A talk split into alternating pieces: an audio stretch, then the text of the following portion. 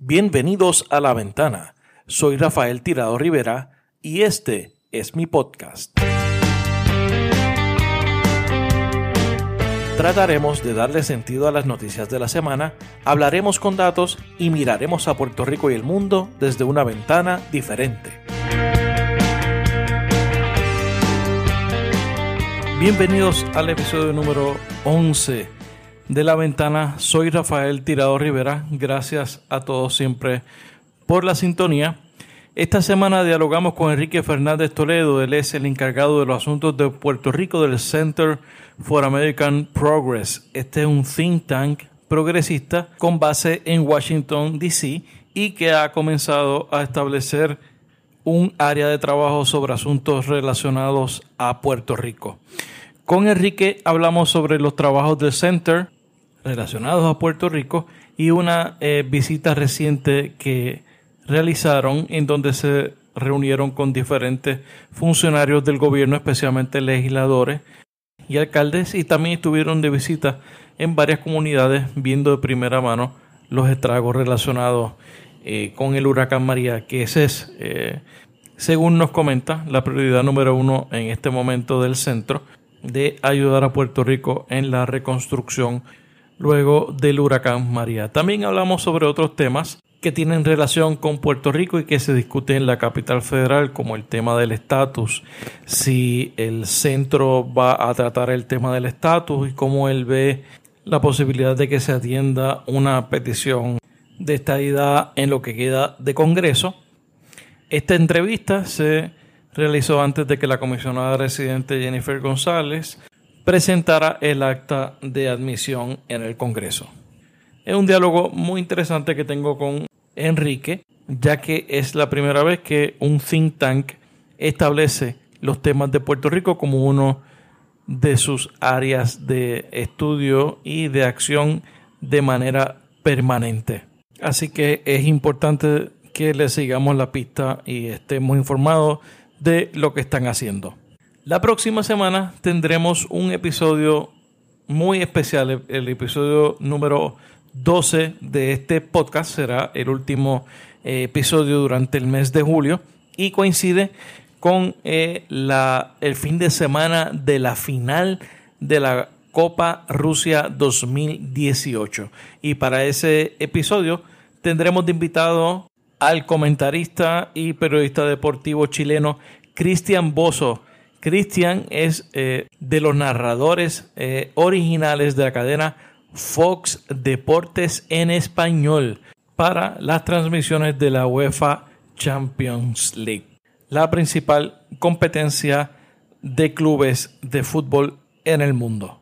Con él hablaremos un poco sobre su trayectoria profesional y también obviamente analizaremos el Mundial de Rusia 2018 y ya para esa fecha tendremos a los equipos finalistas, así que espero que puedan disfrutar esa entrevista.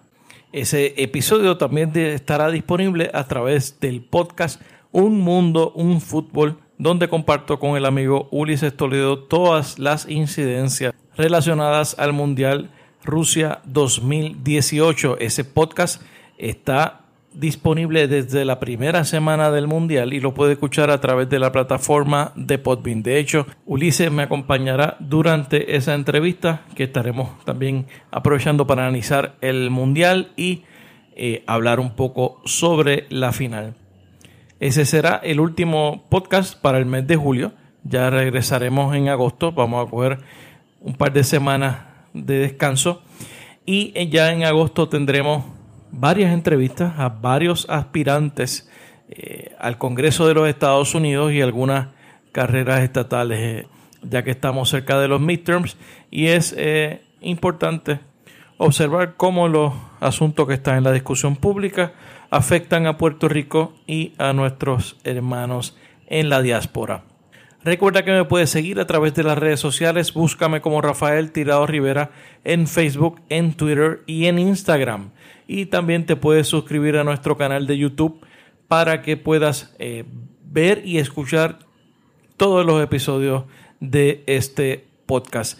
Recuerda que este podcast está disponible a través de todas las plataformas favoritas para escuchar podcasts. Solo tienes que suscribirte y te llegará una notificación cada vez que este podcast esté disponible. Recuerda que la ventana se publica todos los viernes. Y ahora les dejo con la entrevista a Enrique Fernández Toledo.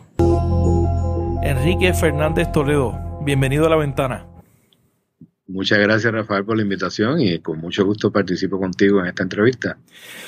cuando uno va a trabajar asuntos de Washington, asuntos importantes, uno eh, lo que siempre le dicen a uno es que busque a alguien que conozca a alguien. Eh, cuando me tocó a mí trabajar asuntos de Washington, a mí me dijeron tienes que hablar con Kiko. Eh, eh, entonces Kiko es eh, Enrique Fernández Toledo, que en ese momento estaba en, la oficina del congresista Gutiérrez, congresista de Illinois, puertorriqueño, y entonces era como una especie de, de embajador o coordinador at large de asuntos en Puerto Rico en el Congreso. ¿Cómo tú llegas al Congreso de los Estados Unidos? Tú eres desde Río Piedra, Puerto Rico. Pues brevemente, Rafael, este, nací y me crié en la isla. Eh, asistí a las escuelas de la Universidad de Puerto Rico, la elemental, la intermedia y la superior de la Universidad de Puerto Rico. Estuve dos años y medio en mi querida Yupi, eh, de ahí me transferí a seguir, continuar estudios a Florida State University en Tallahassee. De ahí pasé a seguir estudios graduados eh, en la Universidad de Wisconsin en Madison. Y de ahí bajé a, bajé, porque Madison es bien al norte. Bien al norte y bien frío. Y bien frío. y te puedo hacer historias sobre eso. Este, eh, ¿Qué, estudiaste ahí? ¿En qué fue la maestría? Pues no, no, yo terminé una maestría, este, terminé un bachillerato y una maestría en, Florida State, en ah, En Madison no terminé grado. Estaba estudiando, eh, para mi, idea era estudiar un doctorado en el área de desarrollo económico. Eh, yo, yo hice un bachillerato en economía y una maestría en relaciones internacionales con énfasis en desarrollo económico. Pero entonces eh, fui al doctorado a, Madison, no lo terminé.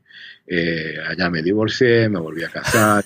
la vida. La vida, la vida. Y entonces decidimos uh, ir a Chicago, eh, donde conocí al, el entonces concejal, Luis Gutiérrez, y cuando él fue el primer hispano electo al Congreso por todo el medio oeste de los Estados Unidos en el noviembre del 92, él me, me, pidió que lo acompañara a Washington y estuve con él 20 eh, años. ¿Y tú eh, trabajaste en su campaña para, de, elección? Yo no era miembro de su campaña, yo pertenecía a un grupo que se llama Agenda, que todavía existe, que se llama la Agenda Puertorriqueña de Chicago. Y ese grupo eh, apoyó a bastante, si no, si no quizá todos los candidatos puertorriqueños en la elección del 92. yo, yo asistí a la, la, campaña del congresista, pero desde afuera de la campaña. Yo no, era, yo no era de su equipo de trabajo en la campaña. Yo estaba envuelto en la comunidad puertorriqueña de Chicago eh, y en ese momento trabajaba con el canal de Telemundo de Chicago, el canal 44. Y yo estaba en lo que en otros canales es relaciones comunitarias.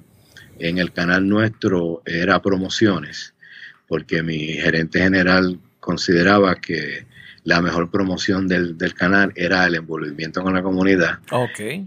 Me trajo a trabajar en ese, en ese, en ese O sea que tú siempre tu, relación fue con la comunidad en Chicago trabajando asuntos, me imagino que más bien hispanos, ¿no? Sí, yo trabajé con la Universidad San Agustín College, trabajé después con Aspira, fui el Deputy Director de Aspira en Illinois y de ahí pasé al Canal 44 y de ahí es que vengo a Washington con el congresista. Okay. Y entonces aquí estuve 20 años con el congresista, como tú dices, pues atendiendo los asuntos de Puerto Rico para el congresista. Eh, y como tú sabes, pues eh, fue mucho trabajo. Sí. mucho, mucho trabajo eh, durante esos 20 años. Muy intenso. Muy intenso. Eso, ¿cómo 20 años, remóntate al 1992? Eh, versus cuando saliste eh, en el 2013. Eh, ¿Cómo ha cambiado el panorama de los asuntos de Puerto Rico durante ese periodo? Eh, ¿Ha sentido ese cambio? El, cambio más drástico, más visible, es lo que ocurre durante la tormenta. Okay.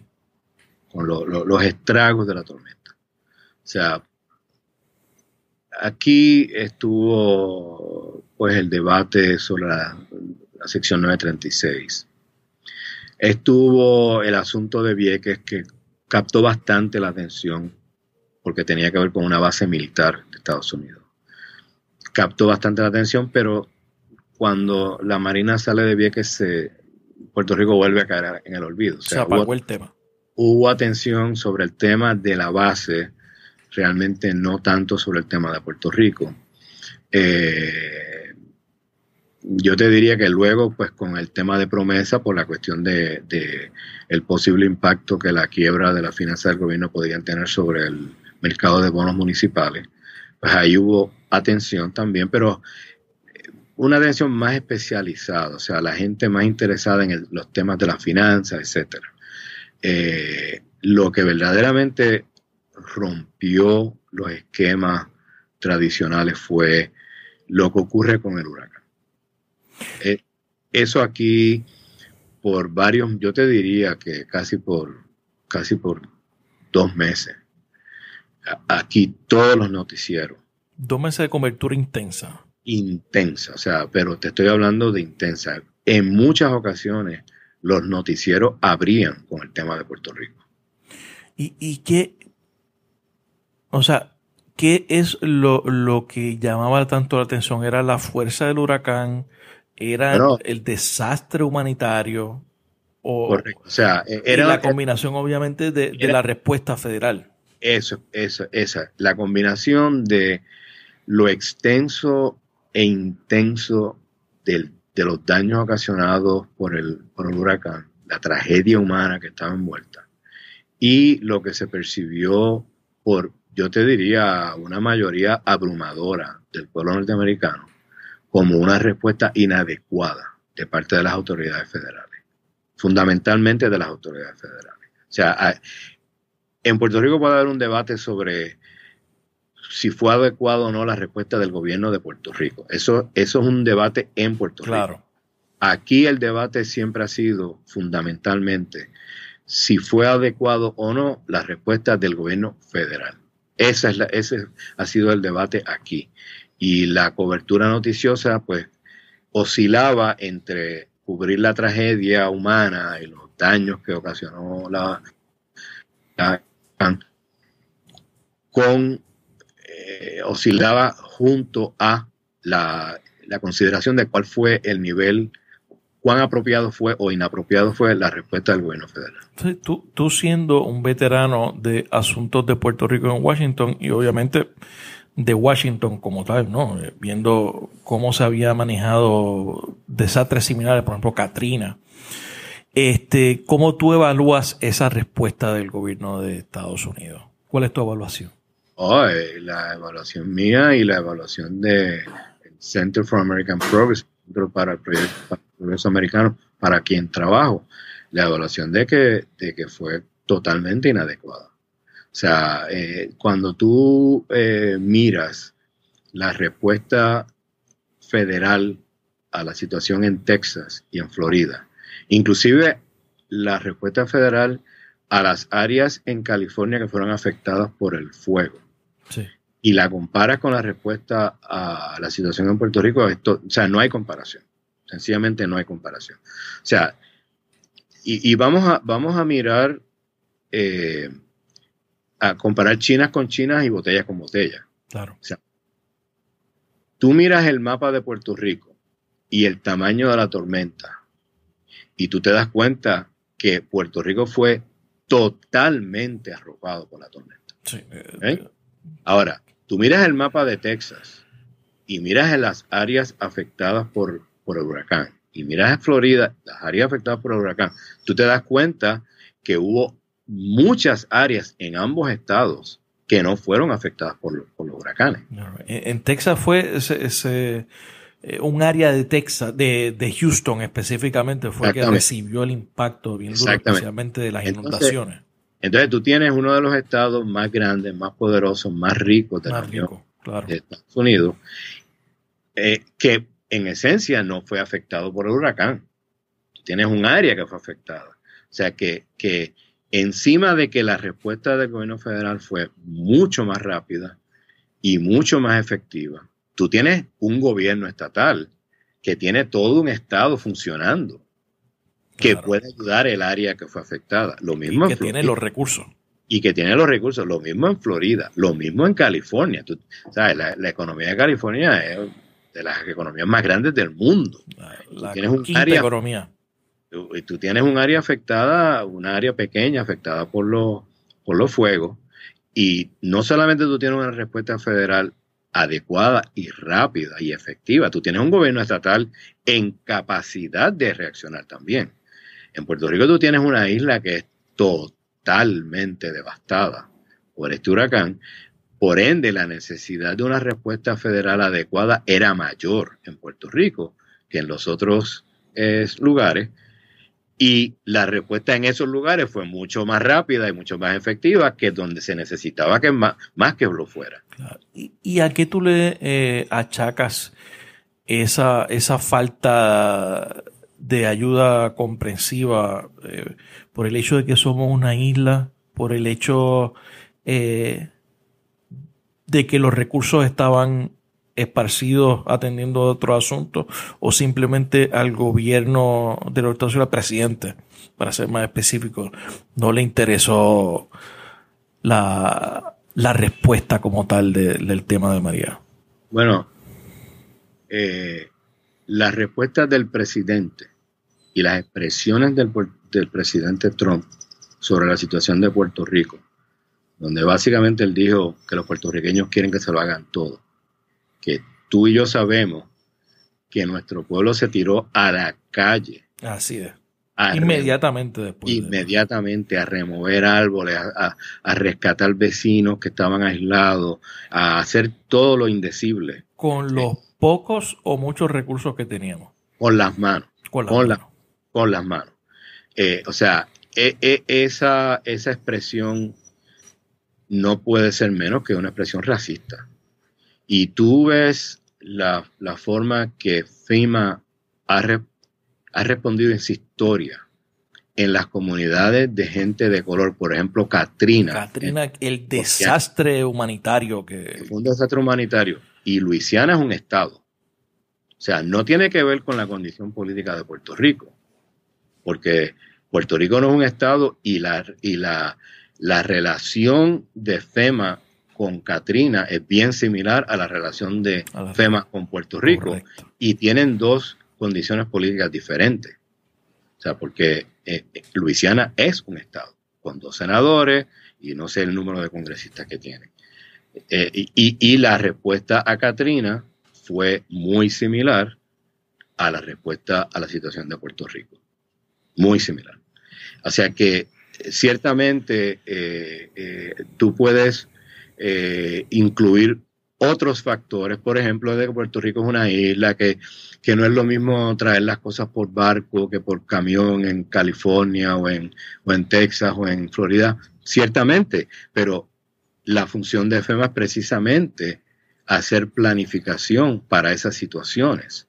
Y si tú sabes que en Puerto Rico no se tiene suficientes materiales de respuesta a emergencias, pues tú tienes que almacenarla, precisamente porque se va a tardar en, llegar en barco.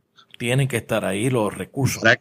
Tienen que estar en, la isla, tienen que estar almacenados, tiene que haber sistemas. O sea, ¿cómo es posible que en Puerto Rico se hayan roto, interrumpido las, las telecomunicaciones y que en Irak, en zonas de guerra, donde se interrumpen las comunicaciones por la naturaleza del conflicto, de la guerra. El, ejército, las Fuerzas Armadas de Estados Unidos son capaces de inmediatamente establecer, restablecer las comunicaciones. No vayamos tan lejos de Irak, Panamá, sacamos un presidente, eh, un sitting president de allí, eh, invadieron ese país en 72 horas, ya estaba todo federalizado y se llevaron a Noriega eh, que, es algo que, es, es, el tipo de operación que uno esperaba como respuesta a... O sea, aquí habían este, los primeros tres días, habían tres, cuatro helicópteros solamente sobrevolando Puerto Rico. Bueno, entonces además de eso, pues tú tienes otros factores como por ejemplo una ley Stafford que no se aprobó en el Congreso pensando en Puerto Rico. ¿Cuál es esa ley? La ley Stafford es la ley que, provee para los fondos de emergencia de FIMA. Entonces, por ejemplo, pues esa ley proveía para que se reconstruyera la red um, de distribución eléctrica a como estaba antes del huracán. Pero obviamente eh, eh, es, es absurdo. En Puerto Rico restablecer una red eléctrica a como estaba antes del huracán, porque era un desastre antes de que tuviera el huracán. Que estaba golpeada por años de, ineficiencia y de malos manejos. Exacto. Y entonces, ¿cómo es que tú vas a utilizar los escasos fondos públicos para reconstruir una red al estado que estaba antes del huracán cuando antes del huracán era un completo desastre. Si vas a utilizar billones de dólares en fondos públicos, pues tú debes, tú debes construir una red de distribución eléctrica que sea capaz de evitar que sea destruida por el próximo huracán. Claro. ¿Me entiendes? Porque si no, ¿qué va, qué va a pasar? Viene otro huracán, destruye esa red de distribución eléctrica y los contribuyentes de Estados Unidos tienen que volver a poner billones de dólares para construir una... O sea, ¿en qué cabeza cabe? La ley fue enmendada, eh, desafortunadamente no es de forma adecuada todavía, porque ahora la ley lee de que se va a reconstruir la red de distribución eléctrica a los estándares de la industria. Nuevamente, tú tienes una isla tropical tú no puedes construir la red de distribución eléctrica a los estándares de la industria en Oklahoma. En Oklahoma o en Texas, es otra cosa. Es otra cosa. O sea, tú tienes que construir la red de distribución eléctrica en Puerto Rico para que sostenga vientos huracanados de 175 millas por hora. O sea, eso tú no lo vas a ver en Oklahoma. Excepto, si, excepto en, el área pequeña que te, que, te coge, que te coge un tornado. El corredor de los tornados. que es pequeño, literalmente, son bien pocas millas cuadradas que te cubre un tornado. En un huracán en Puerto Rico, te coge, como este, te coge toda la isla. O sea que la reconstrucción de eso tiene que ser atendiendo las condiciones particulares de Puerto Rico. Y, eso, y con el cambio climático, que este tipo de, de, de evento cada vez va a ser más fuerte y más frecuente. Que ese es eh, uno de los problemas que tenemos. Y lo que conocedores del tema están prediciendo. Yo no soy experto en el tema, no, puedo afirmarlo con, conocimiento propio, pero ciertamente eso es lo que se ha, se ha planteado por gente que conocen del tema. Claro. Eso se, seguiremos hablando un poco, me imagino, más adelante sobre María, porque hay tantas cosas eh, que se pueden hablar. Eh, ahora estás en el Center for American Progress. Háblanos del, del centro, que, cuál es su misión y qué es lo que hace. Eh, primero te te digo en lo personal que eh, yo estaba retirado. Estaba jubilado, una, una pensión del Congreso. Nada grande, pero... estaba, viviendo. Tranquilo, tranquilo, sí. Y eh, amigos puertorriqueños me informaron de que el Center for American Progress había ah, anunciado esta posición y eh, me convencieron de que solicitara solicité y, aquí estoy. Eh, el Center for American Progress se crea en el 2003. Yo estaba en el Congreso cuando eso ocurre. Lo crea John Podesta, que en Puerto Rico se conoce porque él fue el Chief of Staff de Bill Clinton en su segundo término. Y es el último director de campaña de Hillary. Exacto, fue el chairman. Cuyos, cuyos correos electrónicos fueron robados Y esa es la, la fue los correos electrónicos de Y fueron los de él. Y fueron los de él. O sea, o sea e, esa persona es quien crea el Center for American Progress en el 2003 Una vez sale de la administración de Bill Clinton, se dedica a organizar y a buscar los fondos, etcétera, y crea este centro. Este es un centro, es independiente, no es partidista, pero es progresista. O sea, eh, no está afiliado al Partido Demócrata ni ningún otro partido, ¿no? Eh, o sea, es, una eh, institución no partidista. Pero sin tapujos, es un centro de ideas progresistas. Cuando se crea en el 2003, yo estaba en el Congreso y recuerdo la enorme alegría que a mí me dio la noticia de la creación del centro, porque venía a contrarrestar los centros, lo, que aquí se llaman think tanks, que, son, instituciones de investigación y de desarrollo de ideas, ¿verdad? Eh, eh, que ya existían de, del lado conservador teníamos estos centros como el Heritage Foundation, y el, American uh, Economic Enterprise, eh, eh, American Enterprise Institute, Que, son, centros de derecha, muy conservadores. Eh, nosotros los progresistas pues no teníamos, teníamos grupos pequeños que hacían, trataban de llenar ese hueco, pero no había lo que hoy es el Center for American Progress. Eso se crea en el 2003. ¿Qué, otro centro progresista eh, o liberal? ¿El Brookings? Ya, el, pero el Brookings, el Brookings es, eh, es, más neutral que, que, decirle progresista. Sí, eh, nosotros. centro. Sí, más, más de centro, más tradicional, más, es una institución acá, más académica. Oh, nosotros, nuestro centro eh, no tiene ningún tapujo en llamarse progresista y además de ser una institución de investigación y de, y de, y de choque de ideas, es una institución activista en la promoción de esas ideas. O sea, no dejamos nuestras ideas en los engavetadas. No, no se quedan en los libros. No se quedan en los libros, salimos a la calle a promoverlas. Este, por eso es que tenemos estudios como este en el que estoy sentado, para entrevistar porque, eh, o sea, hacemos, mucha difusión del debate intelectual en el cual nos envolvemos. Eh, mi alegría fue un poco cortada, temperada por el hecho, porque me doy cuenta cuando veo la lista de los temas que va a atender el centro, el centro, de que no está incluido Puerto Rico como un, como un tema principal. Eso no es único al center. O sea, los 20 años que yo estuve en el Congreso, o sea, ninguna organización en Estados Unidos eh, tenía a Puerto Rico como tema fundamental. No estaba en el radar de nadie.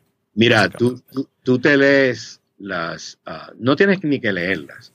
Tú buscas las memorias de los presidentes, de los jefes de los gabinetes, de los secretarios, de los secretarios de Estado, de los secretarios del Tesoro. O sea, estás, hablando de decenas de memorias. miles de páginas. Miles y miles y miles. y miles de páginas. Busca los índices temáticos de estas memorias.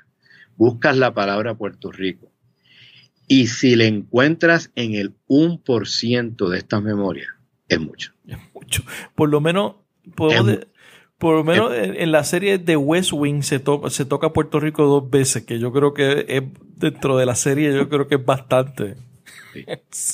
Cuando yo vine a la entrevista de, para esta posición, yo les, yo les hablé de eso. Yo les hablé de que, de que verdaderamente a mí me había traído para solicitar, salir de mi retiro. Me había traído solicitar esta posición por la importancia histórica que yo le veo, no porque yo esté aquí, eso no tiene nada que ver, es la importancia histórica de que una institución como esta haya decidido atender el tema de Puerto Rico como un tema de trabajo consistente, continuo, permanente. O sea, esto ahora ya es parte del Center for American Progress y Enrique Fernández Toledo no va a estar aquí eventualmente. Aquí va a estar eh, María Sánchez o Juan de los Palotes, pero el centro va, a seguir trabajando. seguir un trabajo de, consistente sobre Puerto Rico. ¿Por qué el centro toma esa decisión? Bueno, ya lo había, ya el centro, el centro lo había venido discutiendo previo a María. Eh, habían, se había una reacción eh, inmediata a María. Ellos ya estaban sometiendo propuestas para obtener los fondos para desarrollar este trabajo. Ellos, eh, obviamente, por grande que es el centro, este, este, el centro, centro tiene como 350 empleados y tiene 20 grupos de política pública sobre los temas, por ejemplo, economía, eh, derechos laborales, ecología, educación. ¿eh? El trabajo del centro se, da a base fundamentalmente de estos, de estos grupos de política pública. Y estos grupos, 20, no tenían a Puerto Rico. Y mi trabajo ahora es comenzar a identificar áreas de el futuro desarrollo económico de Puerto Rico donde el centro pueda hacer contribuciones con ideas, con conceptos, con propuestas. áreas puntuales. áreas puntuales. No con la actitud de escribir recetas para Puerto Rico. No con la actitud de decirle a Puerto Rico, esto es lo que tienes que hacer. Sino, mira, en el área, en el momento que estás considerando la privatización de la energía eléctrica en Puerto Rico, te sugerimos que consideres estos y estos y estos factores. Que, por ejemplo, que estudies las experiencias que han habido en Estados Unidos con el manejo público de los procesos de privatización. Para darte un ejemplo. ¿eh? No es decirle a Puerto Rico, ah, no, tú no puedes privatizar. O, oh, sí, tú debes. Privatiza o no privatice. No, Puerto Rico decide que va a acceder a la privatización una decisión de Puerto Rico que los votantes de Puerto Rico van a avalar o van a rechazar, ¿verdad? La decisión está tomada por los cuerpos electos de Puerto Rico. Pues el Center for American Progress, sin actitud prepotente, sin actitud de, recetarle nada, sencillamente dice, bueno, hay esta decisión, pues vamos a contribuir al proceso que ustedes están llevando a cabo de, cómo implantar esa decisión que ustedes están tomando. Y obviamente desde una óptica eh, progresista. Progresista, sin lugar a dudas, si nosotros no tenemos una óptica en eso, no tenemos una óptica neutral. El Center for American Progress trabaja con ideas progresistas y promueve ideas y conceptos progresistas. ¿Y cómo se mira desde el, eh, desde el center, eh, del centro del CAP las medidas eh, tomadas por la Junta de Control Fiscal, el plan fiscal que se certificó eh, y, y, y, todo lo relacionado a, estas discusiones, obviamente tienen que ver con promesas. Te, te aclaro, yo en la posición. Nosotros estamos desarrollando nuestro trabajo en dos carriles. El primer carril es unirnos a los esfuerzos para obtener mayores recursos para la reconstrucción de Puerto Rico como respuesta a la crisis de María. como cosa inmediata. Esa es la cosa inmediata y en ese, en ese, en ese carril somos parte de un esfuerzo que se llama Power for Puerto Rico, que es una coalición que está formada por grupos puertorriqueños y no puertorriqueños que están recibiendo fondos, al igual que nosotros, del Open Societies Foundation, que también está dando fondos en Puerto Rico. Es el del grupo de Soros. De Soros. George Soros eh, hizo unas donaciones que se, se utilizan a través de la fundación Open Societies. Y Open Societies es la que le da los fondos al Center for American Progress a partir de María para este trabajo que estamos comenzando. Okay. El segundo carril es, básicamente, es donde se podría responder a tu pregunta sobre la, sobre la ley promesa. Pero ese es un segundo carril que estamos comenzando a organizar. Que es ya la parte de política pública. Es la parte de política pública específicamente relacionada al desarrollo económico de Puerto Rico y donde hemos, hemos comenzado a identificar áreas sobre las cuales vamos a trabajar. Obviamente el área de promesa y la deuda es un área que va a requerir nuestra atención.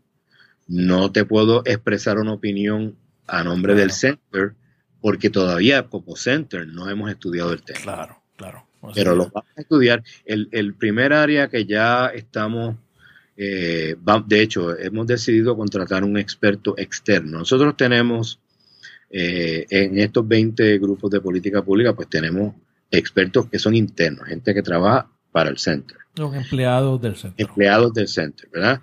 Nosotros tenemos todo un establo, por usar eh, una expresión, todo un, todo un, una, una, lista, un listado enorme de eh, asesores ex oficio son gente progresista en Estados Unidos que, son expertos en sus temas a los cuales podemos consultar, o sea que ellos se han, este, se han hecho voluntarios para que nosotros los consultemos en los temas que trabajamos.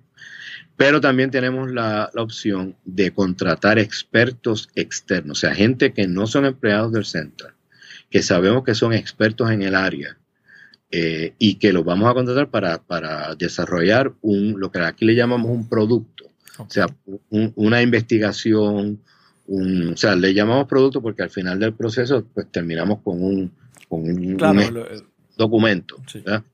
Pues en el caso de la, de la privatización de la energía pública, de la energía eléctrica, eh, el sector, lo que ahora es público, que se va, se va a privatizar en Puerto Rico, eh, ya hemos decidido y estamos en el proceso de contratar un experto externo o sea, que, ese es el primer área que ustedes han decidido que va a entrar. El primer área porque... obviamente es urgente. Es urgente y, es un debate que se está llevando a cabo en Puerto Rico y donde creemos que podemos tener un impacto positivo. Y en Washington, eh, porque ah, hay mucho interés sobre el tema de la... Por eso hay mucho interés. Eh, y, hay y precisamente el tema que va a trabajar nuestro experto externo es el el tema de las mejores prácticas, lo que aquí se llama best practices. O sea, cómo, cómo se han llevado a cabo las privatizaciones en Estados Unidos y cómo se han llevado a cabo específicamente eh, los temas de supervisión pública de, de, o sea, Puerto Rico tiene ahora la energía, la, Comisión de Energía Eléctrica. El tema de marco regulatorio el marco regulatorio, pues nosotros, nuestro experto va a estudiar las mejores prácticas respecto a los marcos regulatorios en el contexto de privatización. Y sencillamente, e, el resultado, yo no sé cuál va a ser el resultado de esa investigación. Claro.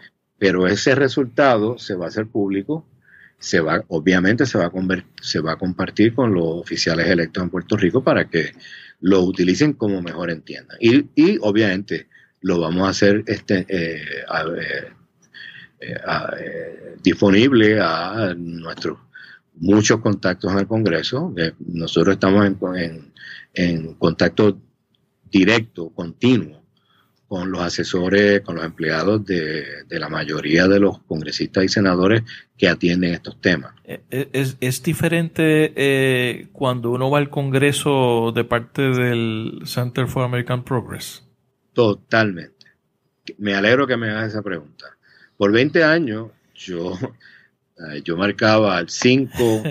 Cuando es en la cámara, tú marcas el 5. No tienes que marcar 202, 225. Tú marcas el 5.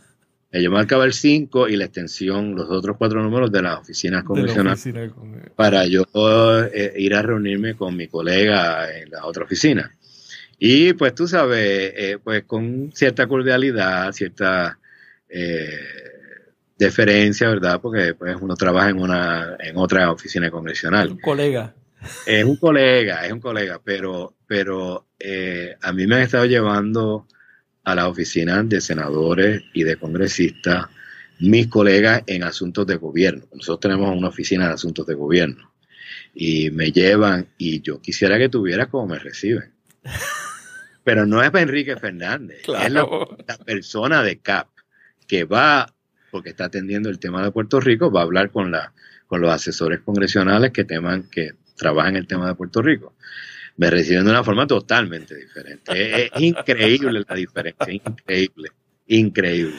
Eso, eso, eso tiene peso allá. Aquí en Puerto Rico obviamente esa cultura no, no, no existe. Como te dije, les, les, expresé a quienes ahora son mis colegas, las personas que me entrevistaron, la, el asunto de la importancia histórica de que Center for American Progress haya eh, adoptado el tema de Puerto Rico como un tema permanente de trabajo. Y yo verdaderamente, o sea, yo lo entendía, pero no lo había visto como lo he visto ahora. O sea, verdaderamente el, el hecho de que el Center for American Progress está atendiendo el tema de Puerto Rico, todavía no se está viendo, porque como te digo, llevamos apenas tres meses. Acabas de empezar. Acabamos de empezar, pero va a tener un impacto bien importante, bien importante en la eh, cuando el, próximo Congreso comience sus funciones. Eh, el Center, nosotros vamos a tener un impacto, porque nos van a consultar sobre la legislación pendiente que surja sobre Puerto Rico. Cuando empiecen a configurarse las, las campañas presidenciales del 2020, eh, el Center for American Progress va a tener una voz allí. Va a tener un impacto enorme, enorme sobre esos procesos, particularmente al interior del Partido Demócrata. el Center no es partidista, pero la mayoría de los progresistas en Estados Unidos se identifican como demócratas. Claro. No, no todos, pero la mayoría. Ustedes eh, recientemente estuvieron en Puerto Rico. Sí. Háblanos un poco de esa visita. Bueno, fue bien importante eh, porque es, yo la vi, yo la concebí, la visita, como un puente entre la primer, el primer carril de respuesta a la emergencia, ¿verdad?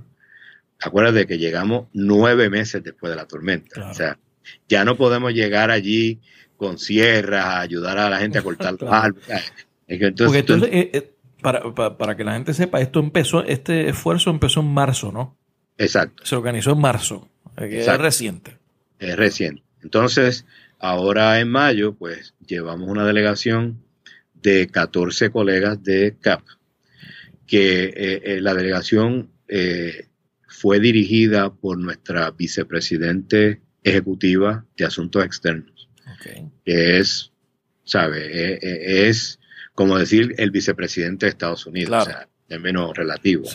Este, y la chief of staff de la jefa de personal, de, la jefa de gabinete de, CAP, eh, eran los que estaban dirigiendo. O sea, yo, yo era, yo ayudé a organizar el viaje, pero llevábamos dos eh, cañones de, de, de, altísimo calibre dirigiendo nuestra delegación eh, y éramos, una, éramos un total de 14. Y Rafael, te puedo decir que eh, tuvo, nosotros tuvimos eh, cinco días. Y en esos cinco días, incluyendo un día que se le dedicó a visitar a Casa Pueblo en la Junta, eso fue un día. Esa actividad fue un día, porque eso, eso es lejos y fuimos por Calle y Ponce y regresamos por Arecibo. Ah, wow, o sea, dieron la vuelta. Dimos la vuelta porque había que maximizar. Este, eh, nosotros tuvimos 31 eventos. Wow. entre reuniones, 31 en cinco días. O sea, eso incluyó eh, visitas con organizaciones comunitarias. Nosotros fuimos a Tuabaja a ver a Villa Calma no sé si sabes la historia de Villa Calma. eso aquello fue terrible allí. Eso fue terrible y nosotros nos reunimos con las heroínas, porque fueron mujeres las que dirigieron ese proceso. Eh, Mili fue la dirigió 350 personas a tomar una escuela, a romper los candados, romper los portones, meter 350 personas en esa escuela a sobrevivir por cuatro días de la comida que había en los comedores escolares de esa escuela, porque ni, ni en la alcaldía sabían. De hecho, cuando llega el primer, cuatro días después, llega la primera persona de, la defensa civil del municipio a el barrio y encuentra estas 350 personas en la escuela, lo que les dice es, yo creía que habían muerto todos. Wow. Porque, por, las condiciones de, aquello allí. Eh. No solamente las condiciones, es que las aguas llegaron a los techos de las casas. La única gente que sobrevivió allí era porque vivían en los segundos pisos. Los segundos pisos. Y, la otra gente sobrevivió porque se fueron a la escuela. Si tú te quedabas en tu casa, te ahogabas. no hay duda. O sea, el agua llegó a los techos de la casa. Terrible. Eh, fuimos, fuimos, tuvimos de hecho también una reunión con la alcaldesa de San Juan, eh, que fue toda la, delegación.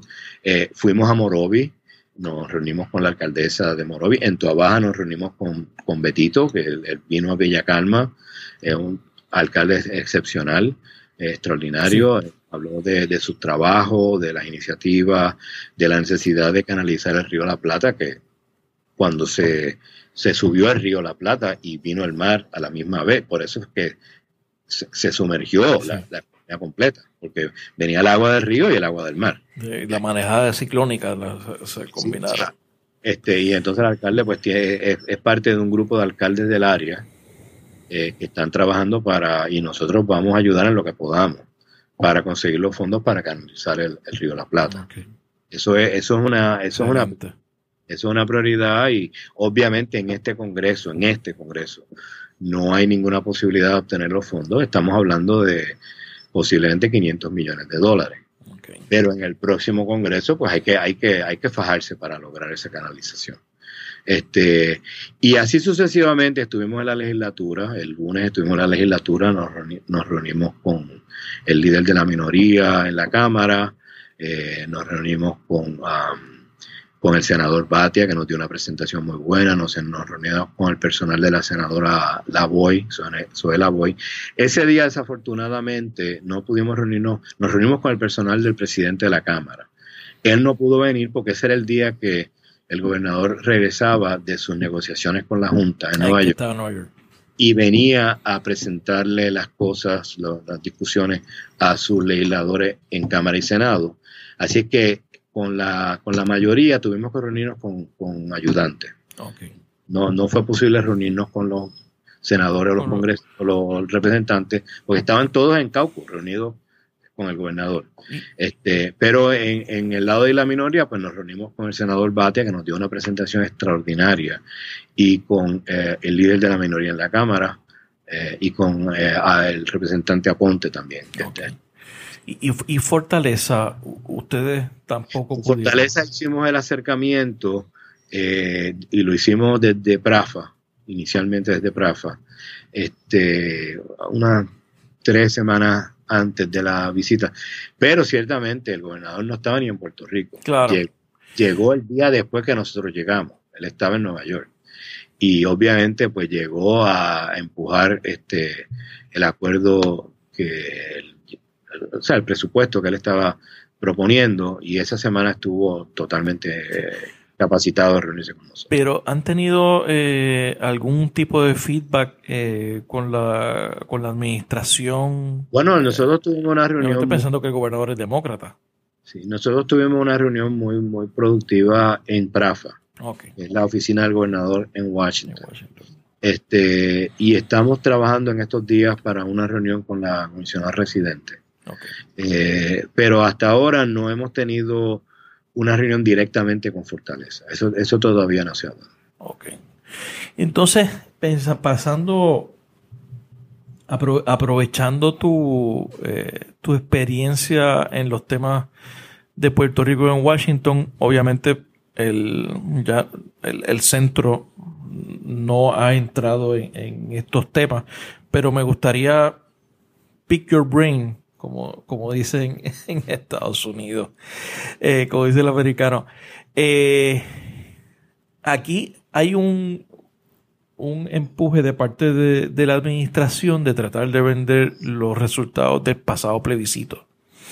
Y un interés de... Y, y, han dicho textualmente de que la estadidad está más cerca y que antes de que finalice el cuatrienio, por lo menos ya vamos a estar en proceso de, ser Estado. ¿Tú ves esa transición, esa letalidad, así de, la forma en que lo plantea la administración?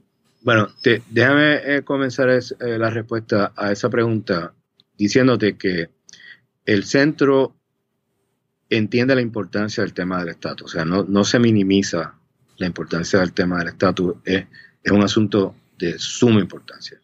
Pero el centro, por lo menos por ahora no va a trabajar el tema del estatus por el futuro previsible, porque el área de trabajo nuestra va a ser eh, contribuir al desarrollo del pensamiento y de las propuestas concretas para el desarrollo económico de Puerto Rico. Ese, es el área. Y nosotros queremos mantener un diálogo abierto con todos los, grupos en Puerto Rico, todas las eh, corrientes de pensamiento ideológico en Puerto Rico.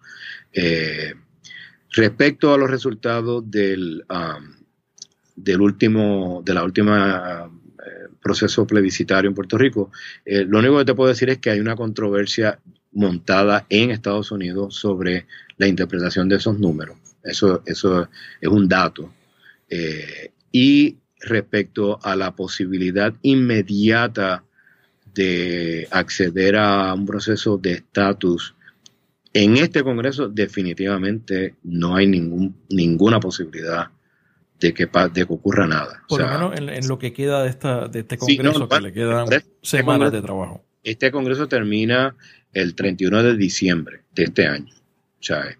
Y siendo año de elecciones, eh, irónicamente, el líder de la mayoría en el Senado los va a retener en el Senado durante el, durante el receso de agosto. Sí, que yo no, no, entiendo esa movida de... Bueno, porque, porque quiere evitar que los demócratas que están corriendo en sus posiciones oh, vayan a campaña en sus estados. Eso, es fácil de entender. Los retiene, los retiene en Washington porque como está tan cerrada la cosa, o sea, si hay, si los demócratas logran un neto de tres escaños, él pierde la mayoría. O sea, es así de cerrado. Y, y la tendencia electoral en este momento, en este momento las cosas cambian, pero en este momento favorece a los demócratas. Obviamente en el Senado, pues la pregunta es si los favorece lo suficiente para ganar los tres escaños. Eso es otra pregunta, pero en este momento todas las encuestas favorecen a los demócratas. Y el líder de la mayoría pues está reteniendo a los senadores en, en, ah, en Washington la mayor parte del tiempo posible. Pero la Cámara recesa el 26 de julio. Claro. O sea, estamos hablando de varias semanas de aquí. No es, no es concebible de ninguna manera que la Cámara de Representantes contemple, primero, un tema que es divisivo al interior de la mayoría republicana. O sea, Trump el presidente Trump, yo no sé cuál es su posición respecto al estatus de Puerto Rico, pero la base del presidente Trump no apoya que se admita un Estado hispanoparlante.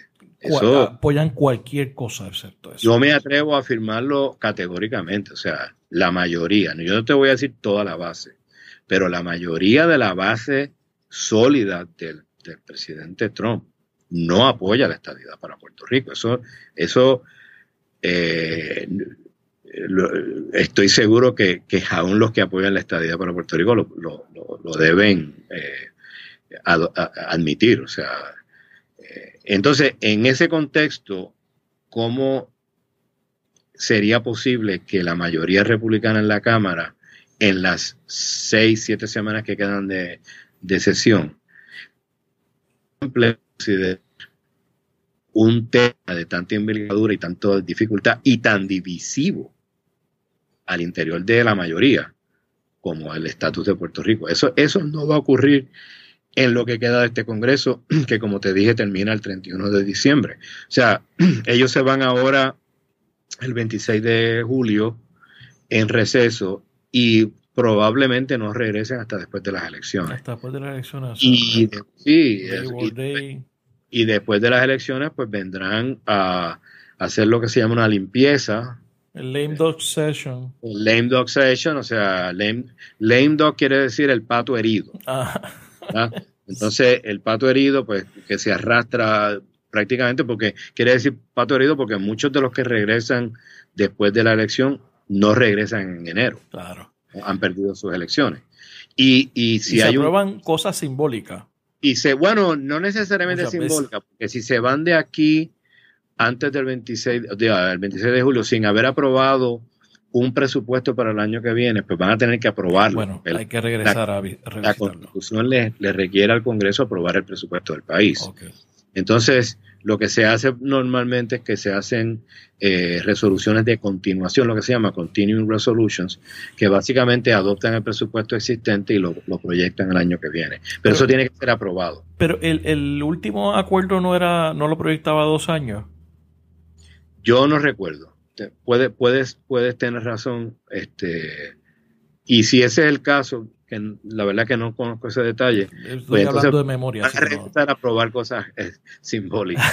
sí. Nombramientos de nombramientos de, de, oficinas de correo, etcétera. Exacto. Y obviamente de jueces que Trump ha sido el presidente que más jueces ha aprobado en, en el, ese es en el Senado. Ese es en el, eso en el Senado. No, no, en la, no en la. Correcto. Este, ¿cuán importante para ustedes es eh, la diáspora en los trabajos que están realizando? Muy importante.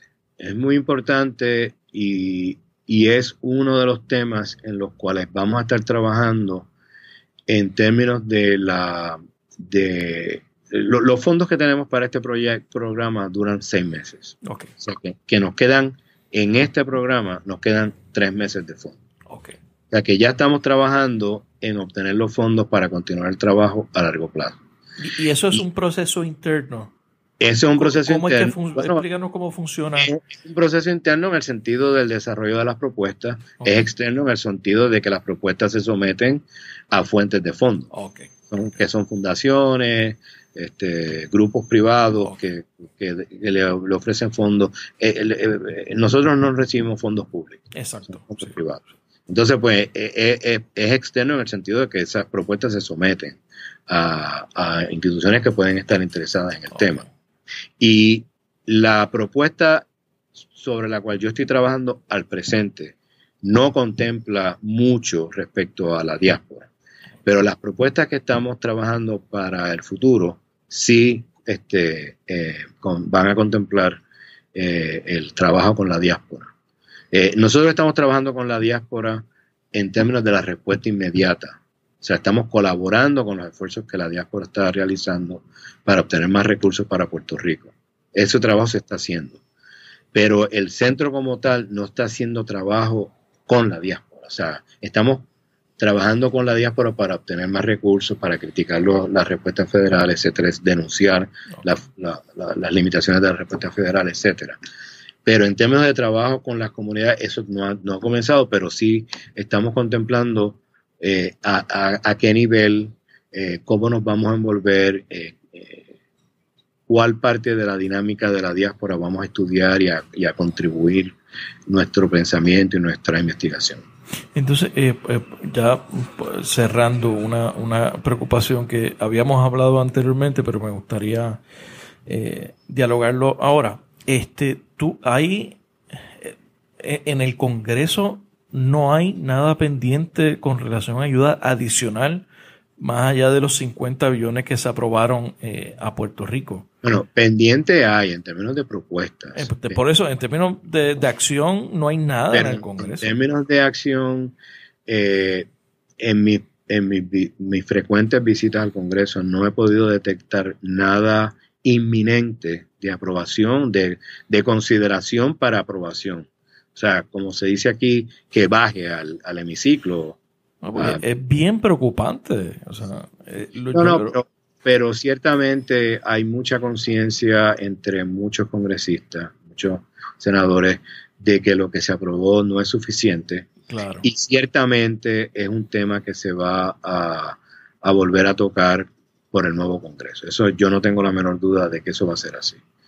Pero ciertamente de aquí al 26 de julio, porque, eh, o sea, eh, acuérdate que ambas cámaras tienen que aprobar la legislación y después ser firmada por el presidente. O sea, tú tienes un presidente que se dio un 10 de 10 en términos de su respuesta a la crisis. Por eso. O sea, que no le, no le pueden llevar una legislación que diga, no, lo que tú hiciste no es suficiente. Este, por eso te traemos esta legislación. Y este, como te digo, la Cámara recesa el 26 de julio y ahora mismo no hay nada en calendario que indique que van a considerar ninguna medida de envergadura. Como te digo, podrá, podrán haber enmiendas a otras piezas legislativas que puedan significar unos fondos adicionales, pero nada de, no, no estamos hablando de billones de dólares. Estamos hablando de algunos millones aquí y allá. Sueltos en, algunas asignaciones. En todo caso, en todo caso. Eh, tendré, ¿Habrá una ola azul que arropa ese nuevo Congreso? Bueno, en este momento eh, se configura así, se percibe así. Pero falta mucho de aquí a noviembre. Si las cosas siguen, como decimos en economía, ceteris paribus, todo igual. Si las cosas siguen como están, la ola azul debe ser suficiente para hacer un cambio de mando en la, en la Cámara. Por ejemplo, eh, creo que el número mágico para el cambio es 23 creo que es 23 o 24. Sí, 23 24. Y, y hay 20, 21, creo, 22 distritos congresionales con incumbentes republicanos, pero que fueron ganados por Hillary Clinton en la elección presidencial. Okay. O sea, tenían incumbentes republicanos, pero el candidato demócrata, Hillary Clinton, ganó la elección en el 2016. O sea que si tú proyectas eso a la elección de noviembre y, proyectas las encuestas nacionales que le dan un margen de 8, 10, 11% a los demócratas en las elecciones congresionales genéricas, ¿verdad? Porque una cosa es la, una cosa es la elección genérica y otra es la elección de Juan de los Palotes, de Oklahoma, o sea, eso es otra cosa. Pero eh, eh, eh, ahora mismo se está, ahora mismo, se vislumbra como que la Cámara va a cambiar de mando. El Senado está mucho más cerrado y hay algunos observadores que lo proyectan con los demócratas ganando y otros observadores igualmente serios que lo proyectan con los republicanos eh, reteniendo la mayoría. Ok, o sea que eso está por verse. Está por verse, estamos todavía muy lejos de las elecciones para tener una claridad yo, eh, este, Enrique, un millón de gracias. Ya sabes, me interesa eh, el trabajo que está, que va a estar realizando este el centro eh, cuando esté el, el informe sobre, sobre el tema del marco regulatorio de la, de la, de, la privatización de la autoridad. Me, me, interesaría que lo discutamos y todo lo, lo que podamos hablar más adelante. Tienen aquí un espacio abierto. Te lo agradecemos. Como te imaginarás, pues estamos contra el tiempo con ese estudio. Este, eh, somos un instituto, así que no somos un partido que saca un comunicado de prensa. Así que nosotros somos Más complicado. De investigaciones. Vamos a contratar un experto externo, pero esperamos que en cuestión de semanas tengamos, un, tengamos una contribución al debate. Excelente. Enrique Fernández Toledo, Toledo, gracias por estar en la ventana. Gracias a ti y un saludo a todos tus eh, lectores y, uh, y videoaudientes. Gracias. Gracias por escuchar este episodio de La Ventana. Sígueme en las redes sociales, búscame como Rafael Tirado Rivera en Facebook, en Twitter, en Instagram. La Ventana es una producción de Change Lab Media para Rafael Tirado Rivera. Hasta la próxima.